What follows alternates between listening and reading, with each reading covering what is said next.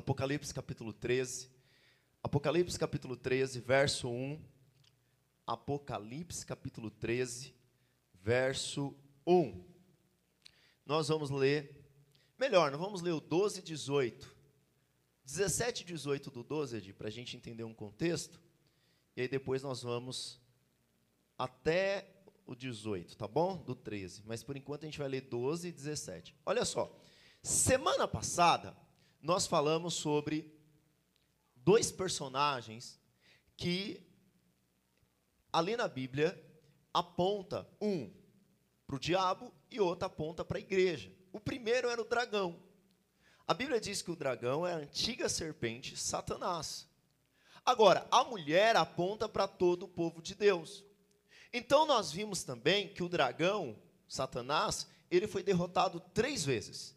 Ele foi derrotado pelos anjos, ele foi derrotado por Jesus e ele foi derrotado pela igreja. Mas esse dragão, ele sabe que pouco tempo ainda resta para ele. Então ele sabe que tem pouco tempo, tem pouco tempo para ele fazer maldades, tem pouco tempo para ele roubar pessoas, tem pouco tempo para ele destruir pessoas. Então, o dragão, Satanás, ele sabe que pouco tempo lhe resta. Falta pouco tempo para ele. Agora, ele sabe que o seu destino é o lago de fogo. Então, por isso, Satanás é como uma cobra que foi ferido na cabeça. E quando ela é ferida na cabeça, ela ainda dá os seus últimos ataques. Então, o que nós vamos ver no capítulo é, 12, 13 hoje é que Satanás, o inimigo do povo de Deus e o inimigo da igreja, ele já está derrotado. Porém, ele sabe que pouco tempo lhe resta. E sabendo que pouco tempo lhe resta, ele está irado contra a igreja. Então, o que, que ele faz? Qual que é a postura dele? É uma postura passiva? Não. A postura dele é uma postura de querer derrotar essa igreja, ou de querer derrotar o povo de Deus. Olha só o que diz então o verso 17. vou ler ali, uh, aqui no nosso monitor. Irou-se o dragão contra a mulher e foi pelejar com os restantes das suas descendências, e os que guardam os mandamentos de Deus e têm o testemunho de Jesus, e se pôs em pé sobre a areia do mar. Então você imagina a seguinte cena Dragão aqui é Satanás, nós lemos semana passada no texto. Agora, o que, que ele está? Ele está irado. E por que, que ele está irado? Porque Jesus já o venceu na cruz do Calvário, sim ou não? Mas agora, de uma forma simbólica, ele se coloca sobre a areia. Então ele olha para o mar. E ele está irado. Então agora os, o mar aqui aponta para as nações. Aponta para um tempo de agitação e o que, que ele faz debaixo da sua ira? Olha o próximo, por favor. Vi emergir do mar uma besta que tinha dez chifres e sete cabeças, e sobre os chifres dez diademas, e sobre a cabeça nomes de. Presta atenção. A Bíblia ela é uma continuidade. O que, que o dragão está fazendo? Ele está olhando para o mar. Percebeu isso? ele está irado. Nós vemos que a semana passada que o dragão é Satanás. Mas ele foi derrotado, amém? Agora ele olha para o mar. Então ele chama do mar uma besta. Uma besta aqui não é quando você fala para alguém, ô seu besta. Não, tem palavra que perdeu o sentido. A besta é algo que você não consegue definir. É algo esquisito, é um monstro, é algo assombroso. Agora presta atenção, essa besta aqui, ela não tem literalmente dez chifres. Percebeu? Eu falei semana passada que na Bíblia chifres aponta para poder. Então, quando um animal levantava os chifres, dizia que o animal levantou o seu poder. O número 10 significa que é algo completo. Então, ele, essa besta, ela tinha poder completo, ela tinha sete cabeças e sobre os chifres dez diademas.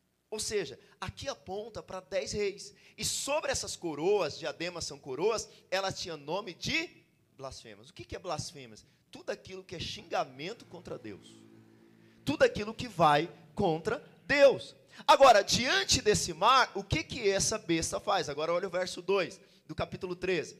A besta que vi era semelhante a leopardo, com os pés como de urso e boca como de leão.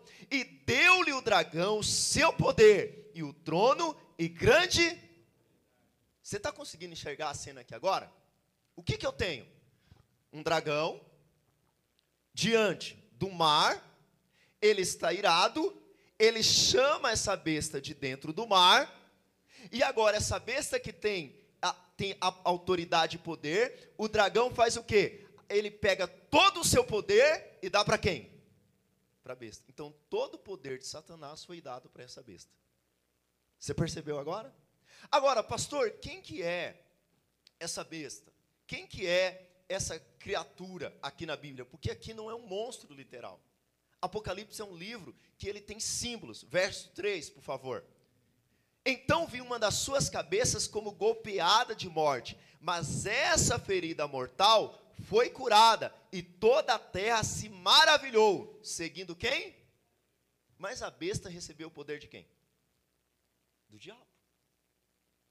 E toda a terra seguiu a besta que recebeu o poder do. Você já pensou que é algo terrível? Próximo versículo, versículo 4. E adoraram o dragão. Quem que é o dragão? O diabo, Satanás. Então toda a terra, você vai descobrir que na verdade é só aqueles que não têm o nome escrito no livro da vida, adoraram a besta, adoraram, perdão, o dragão, porque deu a sua autoridade à besta. Também adoraram a besta dizendo: "Quem é semelhante à besta? Quem pode pelejar contra ela?" Agora olha o verso 5. Foi-lhe dada uma boca que proferia arrogância e blasfêmias, e autoridade para agir 42 meses. Presta atenção, o tempo dela, o tempo de ação dela é 42 meses. É o tempo final da grande tribulação. Então, quando se fala de grande tribulação, fala de 1260 dias, fala sobre a questão de um tempo, um tempo e meio tempo. Então, quem que é essa besta? Primeiro, nós vamos ver aqui, eu queria te introduzir, talvez você não saiba, mas essa besta, ela é o anticristo. Aqui em Apocalipse nós não temos o nome anticristo.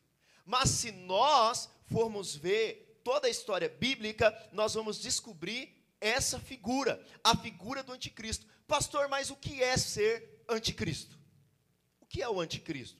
A primeira vez que nós vemos a figura do anticristo está lá em Daniel capítulo 7. Projeta para mim, Daniel capítulo 7, se você quiser acompanhar na sua Bíblia, verso 1 ao 6.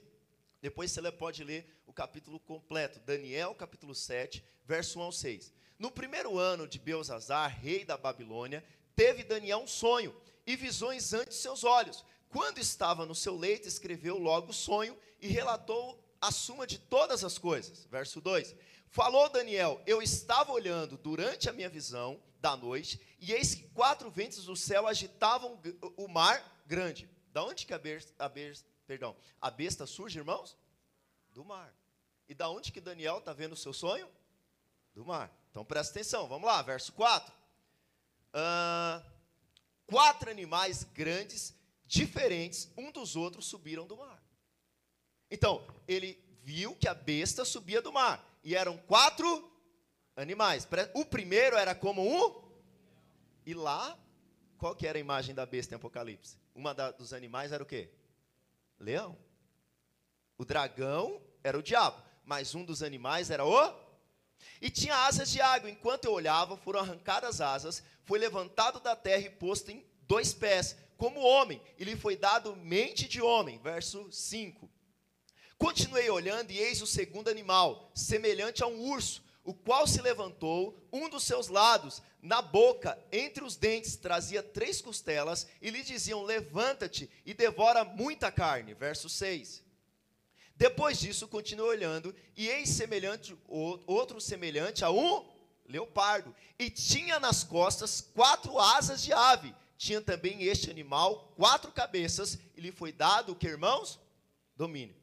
Agora, lá no verso 16, 17, perdão, de Daniel, capítulo 7, Daniel 7, verso 17. Acompanha comigo, por favor. Estes quatro animais, que são quatro, são quatro reis que se levantarão da. Então presta atenção, os animais são o quê? São reis. Então, aqueles chifres da besta significa que ela tem autoridade sobre reis. Amém? Agora olha o próximo versículo, por favor. Mas os santos do Altíssimo receberão o reino e possuirão para todo sempre de eternidade em Aqui o que, que Daniel estava falando? Ele estava falando a respeito de quatro impérios que apontaria para o anticristo. O primeiro império que se levanta desses quatro reis foi o Império Babilônio. Após o Império Babilônio, nós tivemos o Império Persa. Então, o Império Persa, ele também esteve na época de Daniel.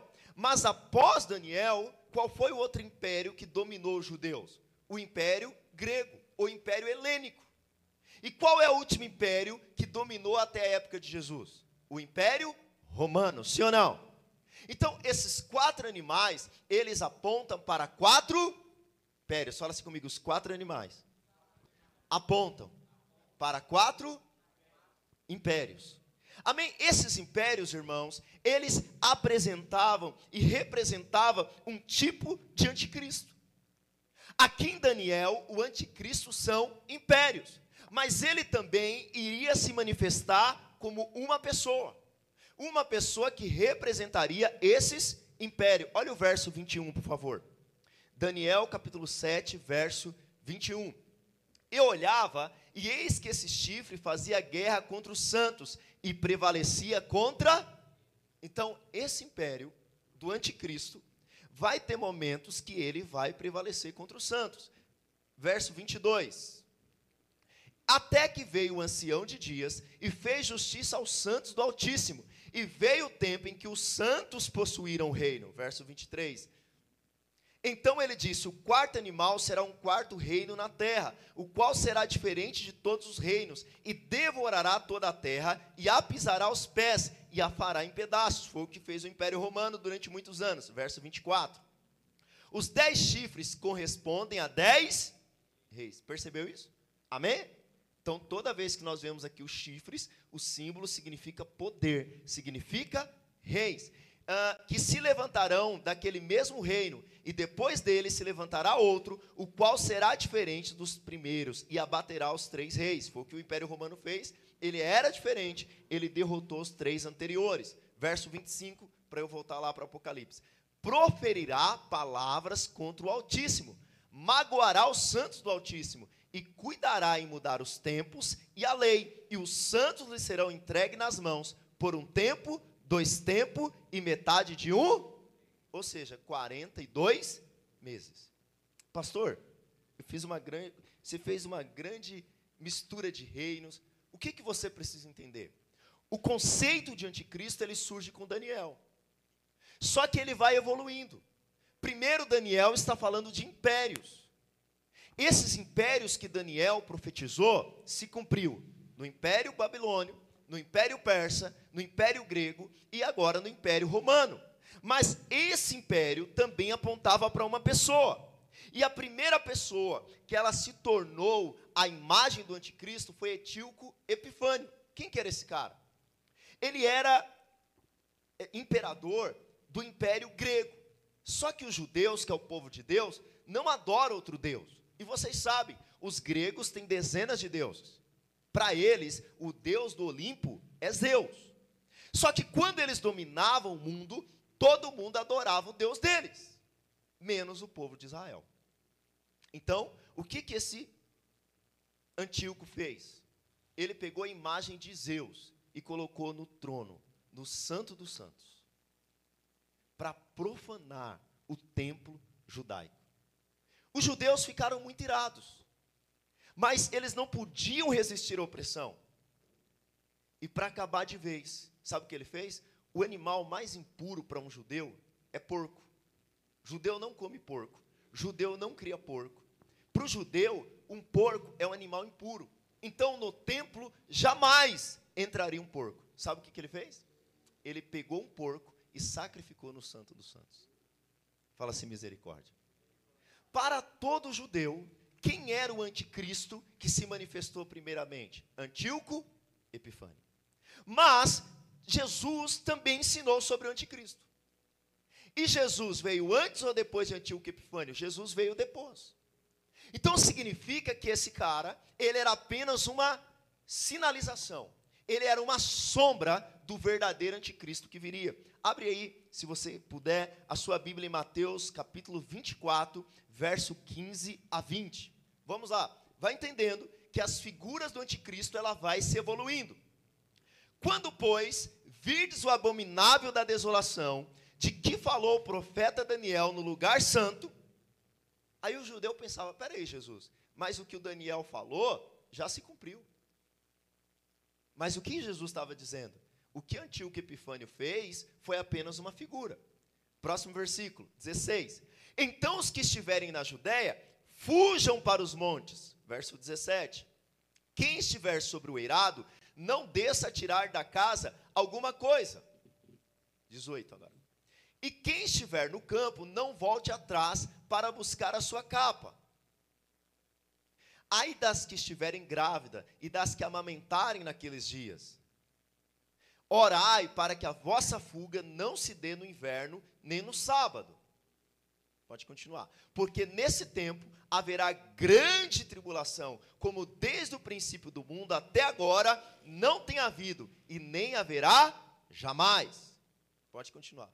Mas, mas não tivessem aqueles dias sido abreviados, ninguém seria salvo. Mas por causa dos escolhidos, tais dias serão abreviados. Agora, até o verso 20, Jesus aqui está falando de alguém que invadiria Jerusalém. E alguém que profanaria, alguém que destruiria o templo, acabaria com Jerusalém. A grande questão é que no ano 70 depois de Cristo, apareceu um camarada chamado Tito. Ele era um, um chefe dos soldados romanos.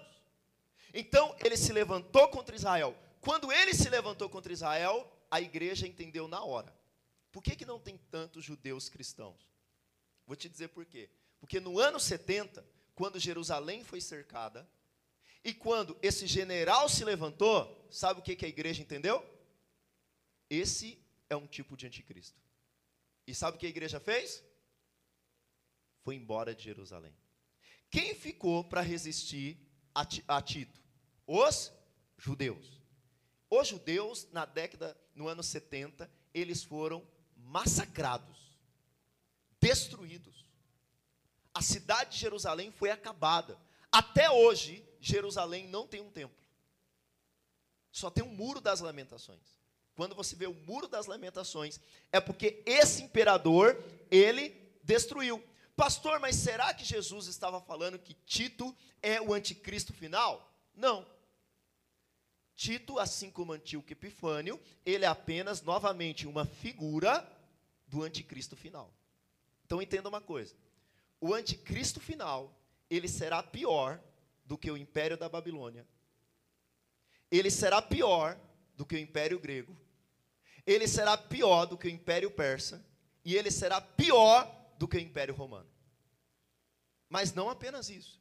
Ele será pior do que Antíoco Epifânio, que profanou o templo de Deus. E ele será pior do que Tito, que massacrou e matou o povo de Deus. A figura está ficando interessante? Olha o verso 22 é, desse mesmo capítulo. Não tivessem naqueles dias sido abreviados, ninguém seria, mas por causa dos escolhidos, tais dias serão. Tão terrível será aquele dia, se não fosse por causa da sua vida, se não fosse por causa dos escolhidos de Deus, ninguém conseguiria resistir. Mas não apenas Jesus ensinou a respeito do anticristo.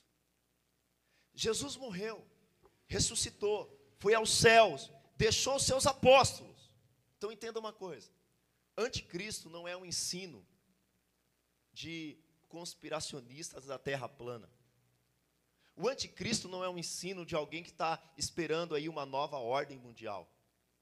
O anticristo é um ensino dos profetas do Antigo Testamento, foi um ensino de Jesus, e o anticristo é o ensino dos apóstolos.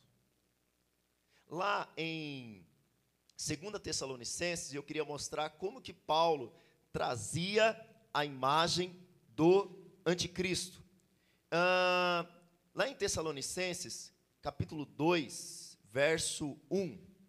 Tessalonicenses, capítulo 2, verso 1. Se você tiver aí na sua Bíblia, gostaria que você abrisse, tá bom?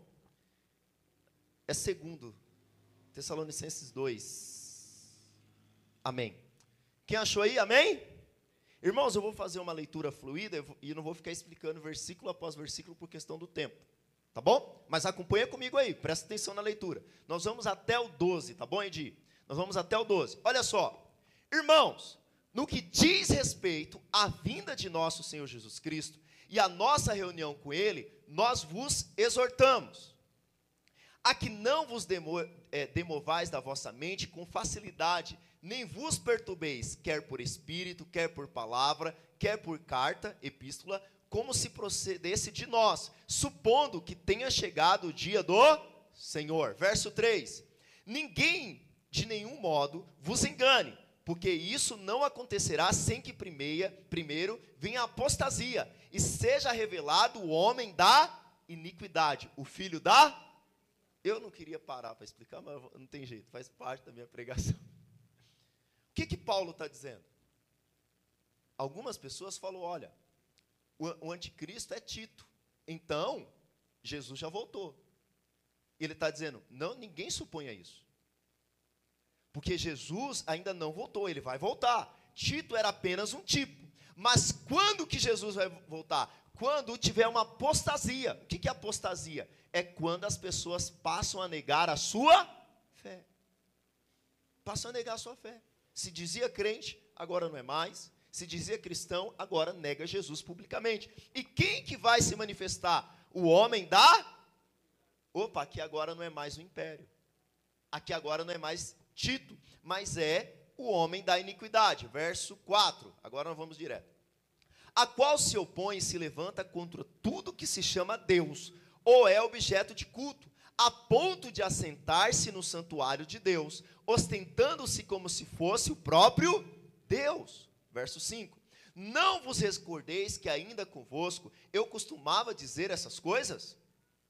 E agora, pois, sabeis o que o detém, para que ele seja revelado somente em ocasião própria. Com efeito, o mistério da iniquidade já opera e aguarda somente que seja afastado aquele que agora o detém. Então será de fato revelado o iníquo, a quem o Senhor matará com o sopro da sua boca e a destruirá pela manifestação da sua vinda. Ora, o aparecimento do iníquo é segundo a eficácia de Satanás, com todo o poder e sinais e prodígios da mentira. Verso 10. E com todo engano de justiça aos que perecem, porque não colheram o amor da verdade para serem salvos. E por esse motivo, pois que Deus lhe manda a operação do erro, para darem crédito à mentira, a fim de serem julgados todos quantos não deram crédito à verdade. Antes, pelo contrário, deleitaram-se com a. Para Paulo, o anticristo é um homem, é alguém que se vai se levantar contra tudo que se refere a Deus. Tudo que se refere a Deus, para ele, vai ser contrário. E ele vai operar segundo a eficácia, o poder de Satanás. Ou seja, o que eu estou te dizendo aqui, se você não tem uma imagem clara da Bíblia, é os profetas do Antigo Testamento falava da figura do anticristo. Jesus falou da figura do anticristo. Os apóstolos falou da figura do anticristo. João, que escreveu o Apocalipse, olha para ele quem era o anticristo. 1 João, capítulo 4, verso 1, nós vamos ler até o 3. 1 João, capítulo 4, do 1 ao 3. Vamos lá. Amados, não deis crédito a qualquer espírito. Antes, provai os espíritos, se procedem de Deus. Ou seja, irmão, não é porque alguém está fazendo milagre, e nós cremos em milagre, não é porque alguém prega bem, não é porque alguém faz algo que você gosta, que você vai dar crédito para ele. O que, que você tem que fazer? Você tem que provar o Espírito. Provai os Espíritos se procedem de. Porque muitos falsos profetas têm saído pelo mundo afora. 2. Nisto reconheceis o Espírito de Deus. Todo espírito que confessa que Jesus Cristo veio em carne é de Deus. Verso 3. E todo espírito que não confessa a Jesus não procede de Deus. Pelo contrário, ele é espírito de quem? Ele é espírito de quem, irmãos? Todos pode fazer chover milagre. Pode saber adivinhar o seu CPF. Pode fazer qualquer coisa. Mas se essa pessoa não tem a doutrina da palavra de Deus, essa pessoa ela possui espírito de quem? Do anticristo. E aí João está dizendo o seguinte: já tem muitos por aí com o espírito do anticristo. Ou e às vezes muitos cristãos são levados porque eles amam ver alguma coisa que alguém fez, e por mais que o ensino dessa pessoa seja um ensino esquisito, um ensino maluco, e você diz tem algo errado com isso, está fora da palavra de Deus, ele diz, mas cara, ele faz cada coisa. Eu fui lá, ele fez uma cirurgia espiritual. Meu parente estava doente, ele fez uma cirurgia espiritual, foi curado, nunca mais bebeu. A pergunta é: ele tem a doutrina da palavra de Deus? Então, ele tem o espírito de quem? Oi? Mas, pastor, ele faz em nome de Jesus. Mas ele tem a doutrina da palavra de Deus? Não tem? Então, ele tem o espírito de quem? Forte isso, não é? Mas o anticristo opera debaixo do poder de quem? Oi? Quem que deu o poder para o anticristo? O diabo. Então aquilo que a pessoa faz é debaixo, segundo a eficácia de quem? Do diabo. Mas vamos lá. a respeito do qual tem dos ouvidos que já vem e presentemente já está no Presta atenção, o anticristo, que é aquele final, ele não veio ainda como pessoa. Mas o espírito maligno do anticristo já está no mundo. João também diz, em 1 João capítulo 2, verso 18, 1 João 2, 18. 1 João 2, 18. Filhinhos, já é a última hora. E como ouvistes que vem o. E você achou que anticristo era um negócio de conspiração? Presta atenção, já vem o anticristo. Muitos anticristos têm surgido, pelo que conhecemos que é a última hora. Nós estamos na última hora, irmãos. A última hora é um tempo.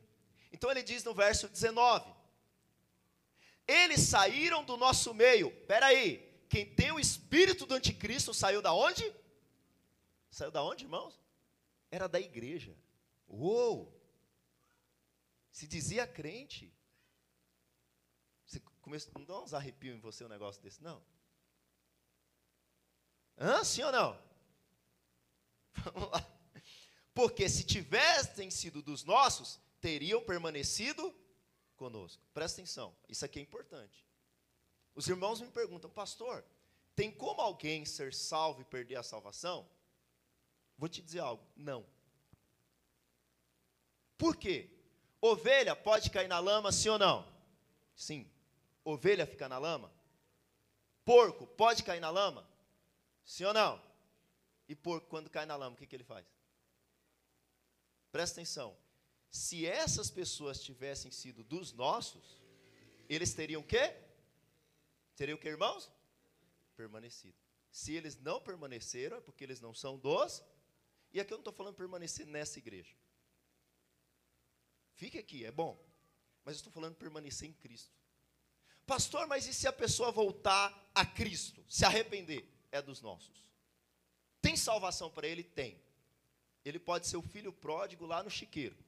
Mas se ele é ovelha, ele vai voltar. Dá um glória a Deus aí. Amém. Vamos lá. Todavia, eles foram para que ficasse manifesto que nenhum deles é dos nossos. É bom que saia mesmo. O que João está dizendo é o seguinte: tem algumas pessoas que é bom que, que não fique mesmo. Doído isso, não é não? Para quê? Para que veja bem que eles não são dos nossos, mas que eles têm o espírito do Vamos lá, próximo versículo. Eu quero ler com você até o 22. E vós possuís a unção que vem do santo, e todos tendes o conhecimento. 21. Não vos escrevis porque não saibais a verdade, mas porque a saibais e porque mentira alguma jamais procede da verdade. 22. Quem é o mentiroso? Senão aquele que nega que Jesus Cristo é o Cristo. Esse é o anticristo. Aquele que nega o Pai e o toda doutrina, independente da placa de igreja ou da religião, que diz que Jesus é apenas um profeta, que Jesus é apenas um arcanjo, que Jesus foi apenas um bom homem, que Jesus, qualquer pessoa que ensine, que Jesus foi apenas um homem que fez milagres, mas não ensina que Jesus é o Filho de Deus, essa pessoa tem o espírito do anticristo. Uou! Duro, né? Pastor, mas e Apocalipse? Aqui em Apocalipse, os irmãos, eles sabiam quem era a figura do anticristo. Então, quando João falava de anticristo, para a igreja do primeiro século, quem era que se levantava contra o povo de Deus, blasfemava contra Deus e dizia ser Deus? O imperador. O imperador romano, qual era o problema do cristianismo? Por que, que as outras religiões não é um problema? O cristianismo, irmãos, é um problema. Sabia disso? Qualquer religião diz o seguinte para você: todos os caminhos levam a. Não importa a sua religião, o importante é você ter uma. Isso cheira enxofre do inferno. Por que, que o cristianismo é um problema para a sociedade? Sabe por quê? Porque Jesus disse o quê? Eu sou o único caminho, a verdade e a. Sabe o que, que ele está dizendo? Ninguém mais é o caminho. Aí o que, que ele diz? Só há um Deus. Eu e o Pai somos um. Aí o imperador quer culto. E aí os irmãos dizem: Olha, nós te respeitamos como autoridade, mas nós não podemos dar culto para você. E por que, que vocês não podem dar culto para mim? Porque nós já temos um Deus. E aí o que, que João diz? Qualquer autoridade que queira o lugar de Deus tem o espírito do anticristo. Vocês estão vendo Nero? Estão vendo Domiciano? Estão vendo o imperador? Esse cara que se levanta? Se ele quer adoração, ele é o. Aí tem o culto do imperador. Todas as religiões vão cultuar o imperador. Cadê os cristãos? Então, Nero, eles não vieram. Então, Domiciano, que era o imperador da época, eles não vieram. E não vieram por quê? Porque eles disseram que te respeita como autoridade, mas eles não podem adorar você. A pergunta é: quem está ensinando isso? Um camarada, um Joãozinho, um idoso de quase 100 anos. Que? Paulo, um tal de Paulo está ensinando isso. Hã? Pedro está ensinando ao imperador que você não é Deus. Crucifica Pedro de cabeça para baixo, então. Corta a cabeça de Paulo. Pega João, sabe aquela ilha lá deserta de Pátimos? Manda ele para lá. Lá no século I, para a igreja, quem que era o anticristo? O imperador. Aí tinha uns irmãozinhos na igreja, que nós já estudamos as cartas, chamados Nicolaitas.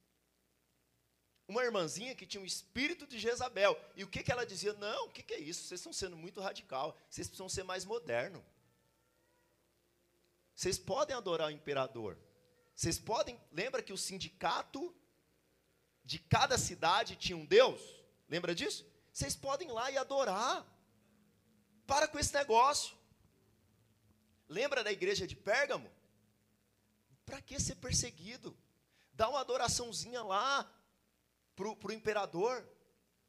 E aí, João diz o seguinte: cuidado com os da sinagoga de Satanás. Irmãos, pastor, defina anticristo. Porque eu sei que tem irmãos aí que quer saber quem é o anticristo. Quem é? É o Elon Musk? Quem é o anticristo? Eu vou te dizer, tem um monte deles hoje. Mas vai haver um dia que o pior de todos e o definitivo antes da volta de Jesus se levantará. Pastor, quem é anticristo? O anticristo significa todo indivíduo ou ensino que é contra Jesus. ou que se coloca como substituto de Jesus. Então, qualquer pessoa que se colocar no lugar de Jesus, ou que se colocar contra Jesus, essa pessoa tem o espírito do. Deixa eu te falar, Hitler foi um tipo de anticristo, sim ou não? Sim. Todos esses ditadores que queriam adoração para si, e queria um, um, um palco, e queria o centro em si, eles eram um tipo do anticristo. Eu só fiz a introdução hoje, Jesus, meu Deus. Irmãos, a primeira coisa que nós vemos, que o dragão, Satanás e a besta, o anticristo, será um instrumento, então, de perseguição contra a igreja. O dragão, ele está irado porque Deus o chama do mar. E seu instrumento, a besta, né, ele, ele surge no momento de turbulência da história. Ele vai se reunir com poder e com crueldade todos aqueles que não aceitam se render a ele. O anticristo receberá o poder de Satanás. Essa besta, ela é uma figura política. É alguém que tem domínio político. O anticristo, ele será adorado em toda a terra.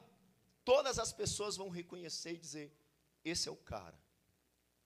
Esse é o cara que resolve o problema. Deixa eu te falar o seguinte, presta atenção aqui em mim. Toda vez que um país passa por problemas financeiros, problemas civis, se levanta um salvador. Todo político que se levanta contra um, como um salvador, ele está se colocando no lugar do anticristo. E você quer ver como muitas vezes você e eu adoramos o anticristo? Vou, vou te contar um negócio aqui. Porque a gente precisa trazer essa mensagem para nós tiver alguém dormindo e dar uma cutucada nele, porque o anticristo não pegar ele. Deixa eu falar o seguinte para você. Última eleição. Se eu falasse mal do seu político preferido, viesse aqui nesse púlpito e falasse seu político preferido não resolve coisa nenhuma. Pelo contrário, seu político preferido tem um monte de problema de corrupção, ele se coloca como salvador da nação. Qualquer um deles, tá? Da eleição. Você continuaria vindo nessa igreja? Ou você falaria, o pastor agora está falando de política? Quando alguém fala mal do seu político favorito, o seu coração dá uma acelerada? Você fica com raiva? Se ficar, é porque ele é seu ídolo. E ele se tornou um tipo de anticristo para você. Se você acha que ele é a solução dos problemas, se ele governar, ele é a solução dos problemas, ele se tornou um Deus para você.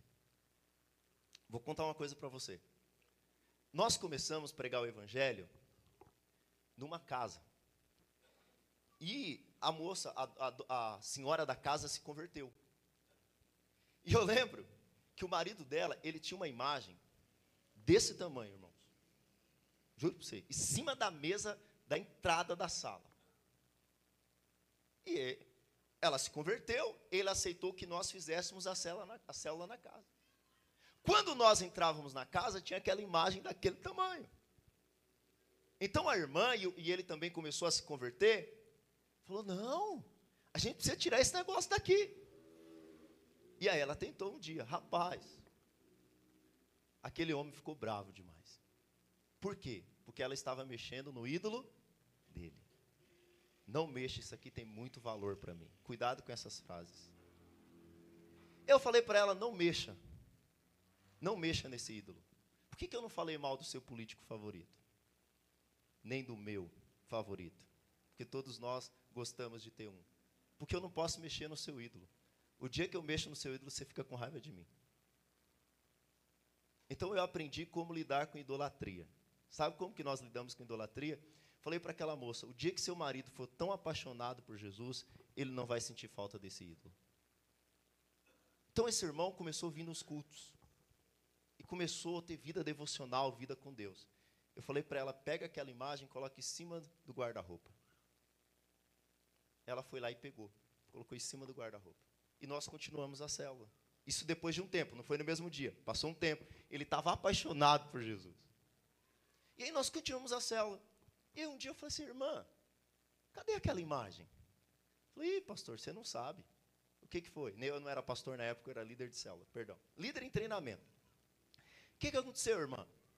Primeiro eu coloquei em cima do guarda-roupa. Ele não sentiu falta. Depois eu coloquei dentro do guarda-roupa. Ele não sentiu falta. Depois eu coloquei dentro de um saco e deixei lá fora. E ele não sentiu falta. E depois de um bom tempo eu joguei fora. E ele não sentiu falta. Mas teve um dia ele chegou em casa e falou: Ué, eu tinha uma imagem aqui em cima da mesa. Ela falou: Verdade, você tinha. Ele falou: ah, Mas para mim não faz diferença, não. Agora eu tenho Jesus, não é verdade? Sabe quando você esqueceu o seu político favorito? Você tirou o anticristo do seu coração. Eu não estou falando de político A ou político B. Eu estou falando de idolatria. Porque nós, a igreja do primeiro século, estava começando a seguir o imperador. Mas, o anticristo, então, não vou ler todos os versículos, no verso 8, projeta para mim o 8 de, de Apocalipse 13, que eu nem li todo hoje, depois eu queria que você lesse em casa. 13, 8. Por favor, Apocalipse capítulo 13, verso 8. E adorá-lo-ão todos os que habitam sobre a terra, aqueles cujos nomes não foram escritos no livro da vida do Cordeiro, que foi morto desde a fundação do. Quem que vai adorar o anticristo? Quem não tem o um nome escrito no livro da vida. Mas todos os habitantes da terra, fora esses, o que que farão? Vão adorar. O anticristo, então, ele perseguirá o povo de Deus. Pastor, por que, que o anticristo vai perseguir a igreja? Sabe por quê? Porque a igreja não vai prestar culto para ele. A única coisa que a igreja incomoda e que transforma é quando ele não presta culto para o pensamento e para as coisas do dia de hoje. As pessoas vão começar a te achar esquisito as pessoas vão começar a te achar estranho. Se todo mundo acha você um crente super legal, que aceita tudo, tem alguma coisa errada. Pastor, eu vou chegar lá e tirar o ídolo dele? Não tire. Simplesmente fala o seguinte: eu não adoro, porque eu tenho um Deus que é maior que isso. Agora, não existe anticristo sem falso profeta. A primeira besta que surge da trindade maligna aqui, que é o diabo, que é o anticristo. Agora tem a segunda, é outra besta. Surge, surge outro monstro. Mas esse monstro não surge mais do mar. De onde que surge esse monstro? Eu quero terminar com isso. Verso 11. Verso 11. Apocalipse 13, 11. Nós vamos ler até o 18, tá, Edi? Por favor. 11. Vi ainda outra besta emergir da terra, possuía dois chifres parecendo cordeiro, mas falava como? Ou, qual que era a imagem dessa besta aqui? Cordeirinho, falava manso, né? Parecia tão legal, mas quando abria a boca, falava como? Sabe o que isso significa? Ele parece quem? Cordeiro. Quem que é o cordeiro? Quando você olha, você acha até que é de Deus. Mas quando fala, a mensagem é a mensagem de quem? Quem que é o dragão? Então a mensagem do falso profeta, que é essa segunda besta, é a mensagem do diabo. Vamos lá, verso 12. Exerce toda a autoridade da primeira besta na sua presença. Faz com que a terra e seus habitantes adorem a primeira besta, cuja ferida mortal foi curada. Verso 13. Também opera grandes sinais, de maneira que até fogo do céu faz descer na terra, irmãos, diante do homem. Esse é um profeta poderoso. Verso 14: Seduz os que habitam sobre a terra, ah, por causa dos sinais que lhe foi dado executar diante da besta, dizendo aos que habitam sobre a terra que façam uma imagem à besta, aquele que ferida a espada sobreviveu. Então ele está falando do anticristo. Ele faz com que, através dos seus sinais e da sua mensagem, ele parece cordeiro, mas quando ele fala é a mensagem do dragão, ele faz com que os habitantes da terra adorem a primeira besta, que é o anticristo. Verso 16. A todos, os pequenos e os grandes, os ricos e os pobres, os livres e os escravos, faz com que lhe seja dado certa marca sobre a mão direita ou sobre a fonte? Verso 17. Para que ninguém possa comprar ou vender, senão aquele que tem a marca, o nome da besta ou o número do seu. Aí você fica preocupadíssimo com o chip, né? Vai receber uma marca na mão. Deixa eu te falar algo para você. Esse aqui é um poder religioso que oprime as pessoas. Todo poder religioso que oprime as pessoas, elas apontam para uma falsa mensagem. E o que, que ela faz? Ela faz com que aqueles que não tenham essa marca não comprem e não. Deixa eu te dizer uma coisa para você. Tem certas coisas hoje que, se você disser assim, eu não concordo, você já perde seu emprego. Você não precisa se preocupar com o número, porque você já tem um chip que você carrega o tempo inteiro. Você chega em outra cidade, o seu celular já disse qual restaurante preferido seu. Você pode estar conversando com a sua esposa na sua casa sobre carro. A próxima propaganda no Instagram seu vai ser sobre carro. Você não precisa de uma marca, você não precisa de um chip.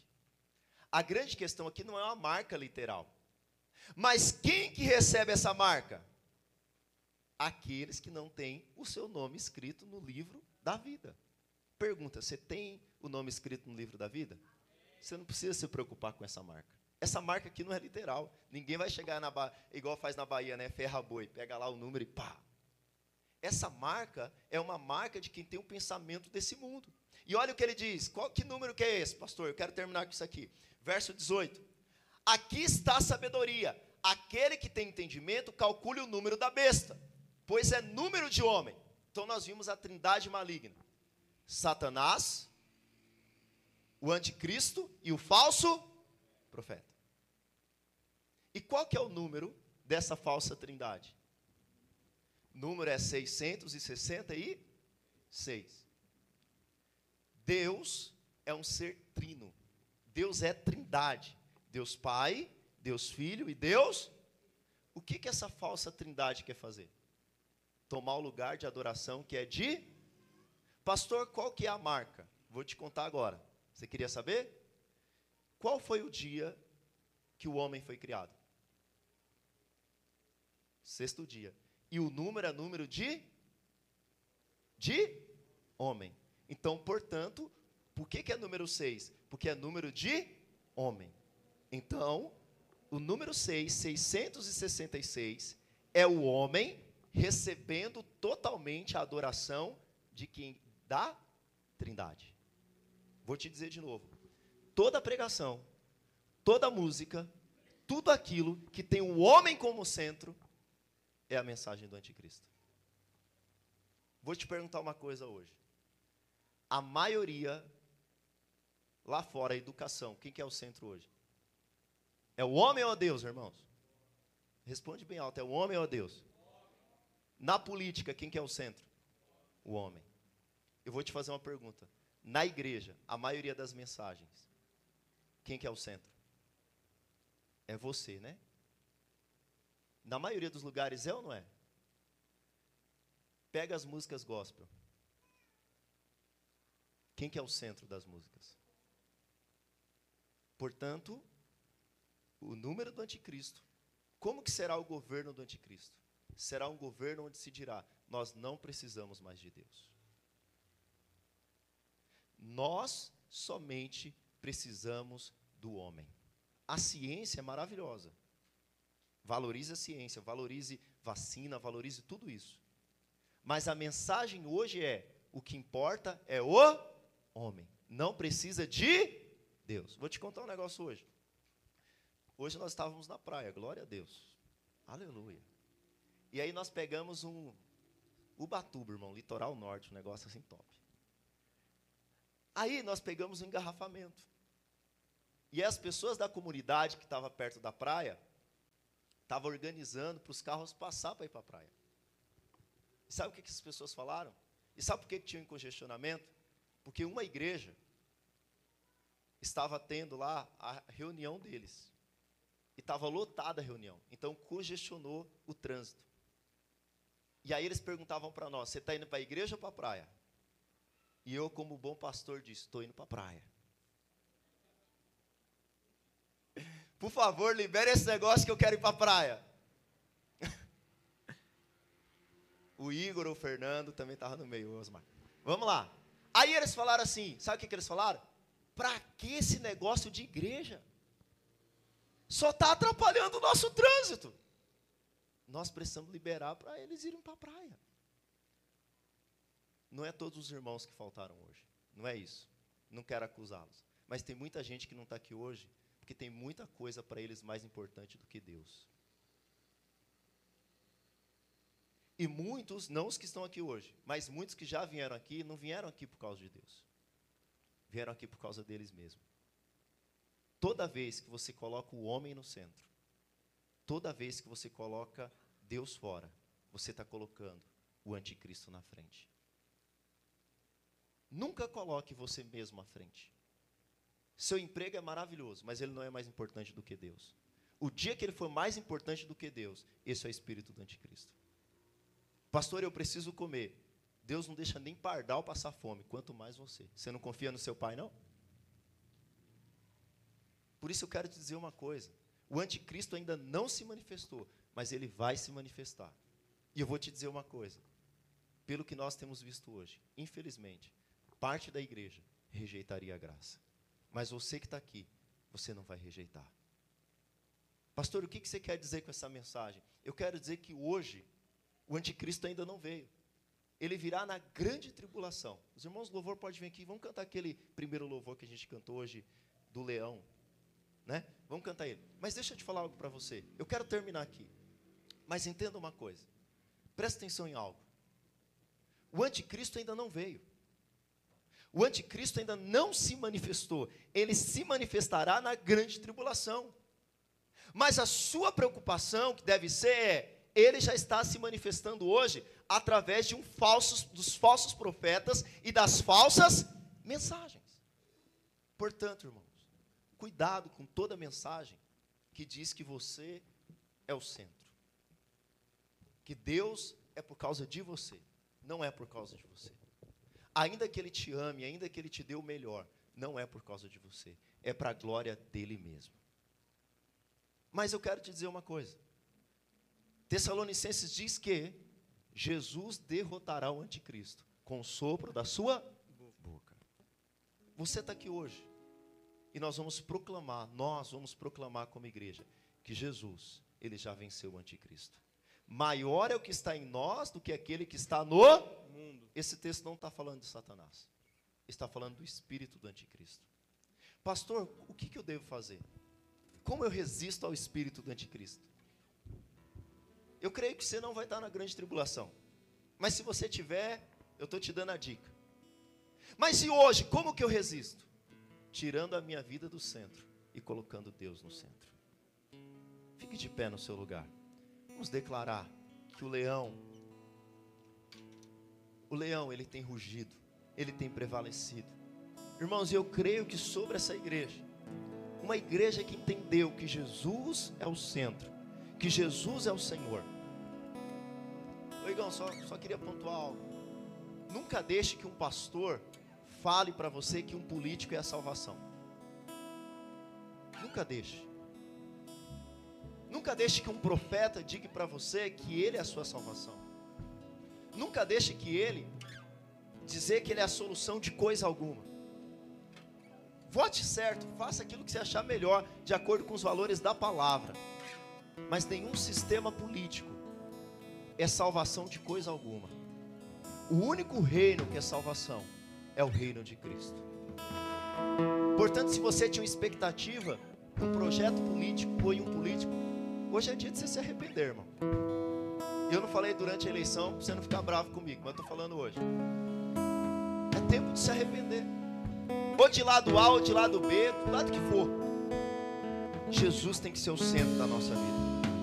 Ele é o leão da tribo de Judá. Ele é o leão da tribo de Judá. Vamos proclamar isso em nome de Jesus. Aleluia.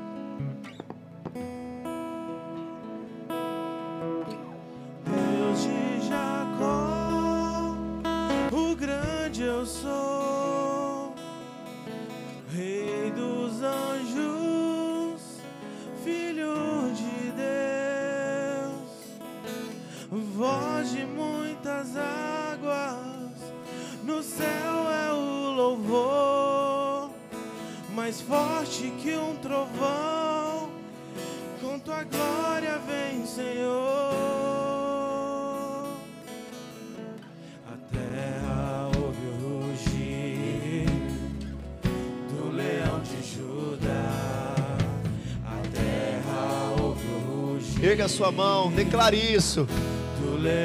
Fala que o seu coração é só dele. O seu coração pertence a ele.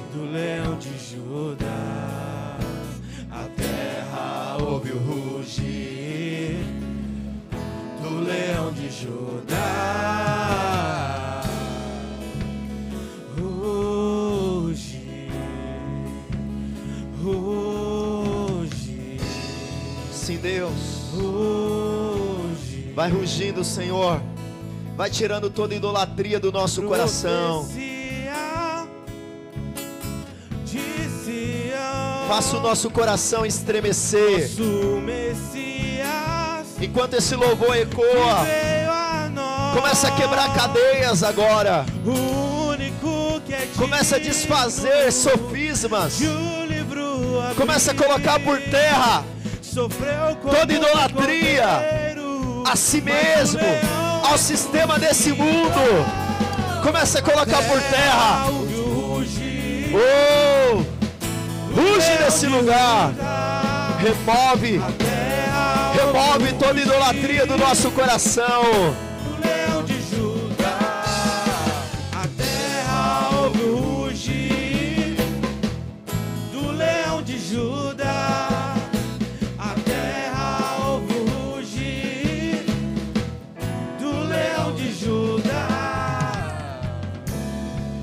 Aleluia. Sabe, irmãos, eu quero terminar te falando a última coisa. Quando os primeiros leitores de Apocalipse leram isso aqui, eles tinham certeza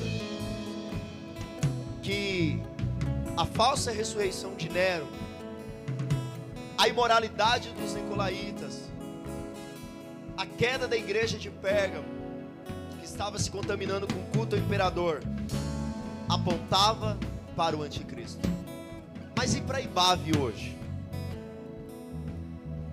E nós? Será que nós também não idolatramos sistemas, irmãos? Será que não idolatramos figuras? Será que as canções, as pregações que ouvimos também não tem o homem como centro? Será que o nosso trabalho, relacionamentos, família, lazer, entretenimento, também não tem ocupado o lugar do Senhor? Talvez você está preocupado quem é o anticristo, quem é a figura do anticristo. Mas eu quero dizer para você se preocupar com os anticristos de hoje e com os falsos profetas de hoje. Por isso sempre tem uma Bíblia. Leia a Bíblia, coloque à prova aquilo que eu prego. Coloque à prova o que as pessoas estão pregando aí na internet. Sabe, irmãos, como que nós devemos agir? Será que nós devemos fazer como algumas pessoas se levantar na revolução e sair quebrando tudo? Não, irmãos. Esses irmãos de Apocalipse, eles venceram entregando a sua própria vida pela causa do Evangelho. Eles preferiram morrer do que adorar o sistema desse mundo. Que possamos declarar que caiam todas as sombras, que caiam todos os falsos tronos e que Jesus seja entronizado na nossa vida. Erga sua mão direita ao alto. Essa oração que você vai fazer agora, na época do Novo Testamento, tinha uma grande consequência. Os imperadores, eles exigiam que eles fossem chamados de Senhor. E todo aquele que não chamasse de Senhor era morto. Só que Paulo diz o seguinte: quem crer com o coração e declarar com a boca que Jesus Cristo é o Senhor será será salvo. Você fala só isso? Só isso para você hoje. Para Paulo na época significava morrer. Você vai declarar que Jesus Cristo é o Senhor. Milhares de cristãos têm morrido no mundo por causa da oração que você vai fazer agora. Ninguém vai te perseguir amanhã a ponto de morte, mas algumas pessoas vão colocar atitudes diante de você. Você será provado se Jesus Cristo é o seu Senhor. Mas pela graça de Deus, você não vai negá-lo e você vai dizer: Ele é o Senhor da minha vida. Por isso, fala uma oração comigo: fala assim, Senhor Jesus, somente o Senhor é o Senhor da minha vida. Eu abro mão de toda idolatria, de todo falso evangelho, de todo ensino errado, e eu creio na graça de Deus, no favor de Deus, na misericórdia de Deus sobre a minha vida, em nome de Jesus. Amém. Com o amor de Deus.